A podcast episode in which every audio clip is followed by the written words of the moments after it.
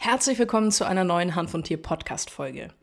In dieser Folge sprechen wir über die Frage, musst du die Gabe von CBD einstellen, wenn dein Haustier eine Impfung bekommt? Bevor wir in die Podcast Folge einsteigen, ein kleiner Hinweis. Wenn du den Hand von Tier Podcast bei Apple Podcast hörst, dann würde ich mich freuen, wenn du dort eine ehrliche Bewertung da lässt. Deine Bewertung ist für mich ein tolles Feedback, um den Podcast stetig zu verbessern. Und Apple weiß, je mehr positive Bewertungen mein Podcast hat, dass es sich lohnt, den Hanf- und Tier-Podcast mehr Menschen zu zeigen. Denn mein Ziel ist es, mit diesem Podcast möglichst viele Menschen zu erreichen, um ihnen die richtige und vor allem sichere Anwendung von Cannabinoiden wie beispielsweise CBD bei ihrem Haustier zu erklären. Wenn du Fragen zur Podcast-Folge hast, dann schreib mir gerne eine E-Mail an podcast.hanfundtier.de oder schreib mir gerne DM bei Instagram. Dort findest du mich unter die Susanne Gruber. Alles zusammengeschrieben, alles kleingeschrieben. Jetzt erstmal viel Spaß mit dem Intro und dann steigen wir gleich in das heutige Thema ein. Hand von Tier, der einzigartige Podcast der Wissenschaft. Viel Spaß mit deiner Gastgeberin Susanne Gruber. Ja, ein kleiner Hinweis noch, bevor wir ins heutige Thema einsteigen. Eigentlich ist es fast eine Art Selbstmordmission, öffentlich über Themen wie Ernährung oder auch Impfung bei unseren Haustieren zu sprechen. Daher möchte ich vorab ein paar Gedanken von meiner Seite mit dir teilen. Niemandem ist geholfen, wenn man sich über Meinungsverschiedenheiten gegenseitig fertig macht. Für mich ist es okay, wenn du total gegen Impfung bist und es ist genauso okay, wenn es für dich wichtig ist, oder wenn du es für dich wichtig empfindest, dein Tier regelmäßig impfen zu lassen. Es gibt zwar keine Impfpflicht für unsere Haustiere, allerdings werden Impfungen wie zum Beispiel eine Tollwutimpfung immer dann wichtig, wenn du zum Beispiel auch in den Urlaub fährst und einen Grenzübertritt vorhast. Sicherlich sollte man sich bei zum Beispiel auch chronisch kranken Tieren besonders gut überlegen, ob eine Impfung wirklich notwendig ist. Meine Meinung zum Thema ist, generell nicht verteufeln, so wenig wie möglich und so viel wie nötig. Was das im Einzelfall für dich und dein Tier bedeutet, das musst du für dich selbst entscheiden. Ja, schauen wir uns doch erstmal an, was wir überhaupt für Impfmöglichkeiten bei Hund und Katze haben. Ich konzentriere mich jetzt hierauf generell auf die Impfempfehlung bezüglich einer sogenannten Grundimmunisierung. Es gäbe auch die Möglichkeit, besonders gefährdete Tiere vor der achten Woche mit einer sogenannten Frühimmunisierung zu impfen. Fangen wir mal beim Hund an. Zuerst einmal haben wir die Möglichkeit, gegen Tollwut zu impfen. Dies ist, wie schon gesagt, besonders wichtig, wenn du zum Beispiel mit deinem Hund ins Ausland fahren möchtest. Es gibt zwar, wie schon eingehend erwähnt, keine Impfpflicht für unsere Haustiere, allerdings wird in der Regel mindestens eine Tollwutimpfung beim Grenzübertritt vorausgesetzt. Bei der Staupeimpfung handelt es sich um eine durch ein Paramyxovirus hervorgerufene Infektionskrankheit. Meist sind davon junge Hunde betroffen, die zum Beispiel keinen maternalen, also keinen mütterlichen Schutz mehr aufweisen. Die Staupe verläuft dann in den meisten Fällen tödlich für die Welpen bzw. Junghunde. Generell ist es aber so, dass Hunde jeden Alters sich mit der Staupe anstecken können. Die Parvovirose ist eine hochansteckende Viruserkrankung, die mitunter tödlich enden kann. Und auch hier sind gerade ungeimpfte Welpen, die keinen maternalen Schutz mehr aufweisen, besonders gefährdet. Der Herpesvirus beim Hund, auch genannt Kanine Herpesvirus, ist dir vielleicht bekannt. Wie bei uns Menschen kann der Herpesvirus zum Beispiel jahrelang unerkannt im Körper schlummern und bricht dann meist zum Beispiel bei Stress oder Erkrankungen, die das Immunsystem betreffen, aus. Last but not least kann man natürlich zum Beispiel auch gegen die Leptospirose impfen. Hierbei handelt es sich um eine bakterielle Erkrankung. Die Ansteckung für Hunde erfolgt meist durch den Kontakt mit zum Beispiel infizierten Wildtieren, also beispielsweise Mäuse oder Ratten, über deren Urin oder auch Kot, Kontakt unter Hunden, beispielsweise über Bisse, über den Deckakt, Welpen können sich im Mutterleib anstecken oder aber auch in der Umwelt durch beispielsweise kontaminiertes Wasser, Futter oder Erde. Ja, wie anfangs besprochen, gibt es natürlich noch ein paar weitere Möglichkeiten, Hunde zu impfen. Dies sind aber mal so die gängigen Impfungen, die für unsere Hunde angedacht sind. Was wird bei der Katze geimpft?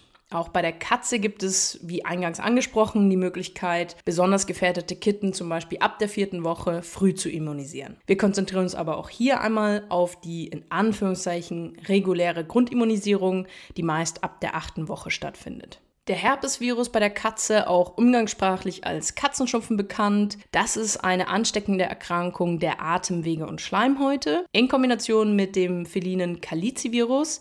Das ist nämlich eine weitere Komponente, die, also ein weiterer beteiligter Erreger am Katzenschnupfen. Die FCV kommt sehr häufig in Zuchten und Tierheimen vor und in den meisten Fällen erfolgt eine Infektion durch direkten Kontakt zu Sekret von akut infizierten Katzen. Die feline Panleukopenie, das ist die sogenannte Katzenstaupe, das ist eine hochansteckende Viruserkrankung mit potenziell tödlichem Ausgang. Junge, ungeimpfte Kitten sind natürlich der Erfahrung nach am häufigsten für eine solche Infektion anfällig. Und zu guter Letzt haben wir natürlich auch bei der Katze die Möglichkeit, generell gegen Tollwut zu impfen.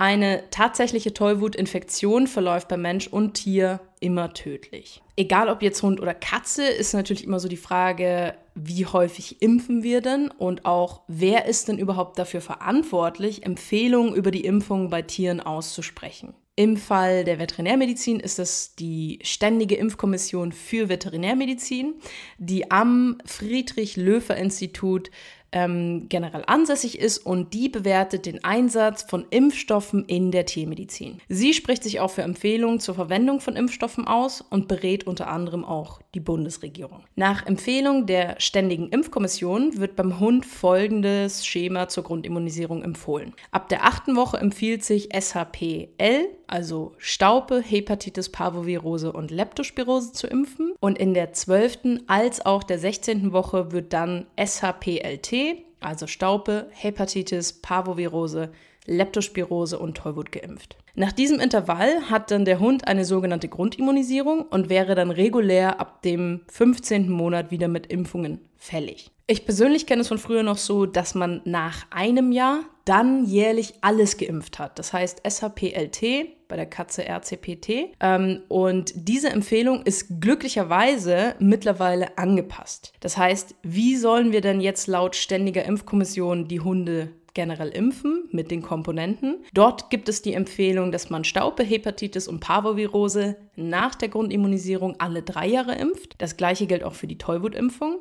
Und lediglich die Leptospirose soll weiterhin jährlich geimpft werden. Bei der Tollwut gilt es natürlich zu beachten, dass man auch je nach ja, angedachten Reisen, Urlauben entsprechend nochmal Rücksprache mit seinem Tierarzt hält. Denn es kann sein, dass mal abgesehen jetzt von den meisten EU-Ländern zur Einreise in gewisse Länder ein sogenannte, ein, oder eine sogenannte Tollwuttiterbestimmung plus gültige Tollwutimpfung vorzulegen ist. Da empfiehlt sich aber wirklich entsprechend immer mit dem Tierarzt zu sprechen und sich auch vorher wirklich gut zu informieren, dass man da an der Grenze nicht mit irgendwelchen Problemen plötzlich konfrontiert ist. Abgesehen von diesen Empfehlungen von der Ständigen Impfkommission kommt es natürlich auch dann auf die Hersteller des jeweils verabreichten Impfstoffs an. Das heißt, die können nochmal eine andere Garantie über die Impfintervalle geben. Also entweder kann es sein, dass der Hersteller zum Beispiel eine längere oder auch einen kürzeren Impfschutz für seine Produkte garantiert. Nach Empfehlung der Ständigen Impfkommission wird bei der Katze Folgendes zur Grundimmunisierung empfohlen.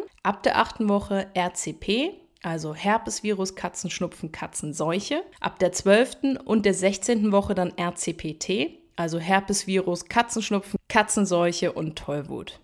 Generell wird die Tollwutimpfung nur für Freigänger als notwendig angesehen. Aber natürlich da auch nochmal der Hinweis, wenn du mit deiner Katze ins Ausland fahren möchtest, ist dort sehr wahrscheinlich auch eine Tollwutimpfung notwendig. Nach der Grundimmunisierung wird bei der Katze die Tollwut alle drei Jahre empfohlen und Katzenseuche als auch Katzenschnupfen sollen laut ständiger Impfkommission jährlich geimpft werden. Bevor wir jetzt die Frage klären, musst du CBD absetzen, wenn dein Tier eine Impfung bekommt? Einfach nochmal kurz der Hinweis, wie eingehend schon gesagt, musst du die Entscheidung immer individuell für dich und dein Tier treffen. Wovon ich generell abraten würde, ist, solltest du einen Tierarzt haben, der nach wie vor alles jährlich impfen möchte, das ist einfach nicht mehr der neueste Stand der Zeit. Das ist auch nicht nach der ständigen Impfkommission die Empfehlung. Das würde ich persönlich nicht machen. Musst du denn jetzt CBD absetzen, wenn dein Tier eine Impfung bekommt? Bisher gibt es dazu keinerlei wissenschaftliche Erkenntnisse. Ob Cannabidiol in irgendeiner Art und Weise mit Impfungen interagiert. Bezüglich der aktuellen Debatte zur Corona-Impfung findet sich aber von vielen medizinischen Instituten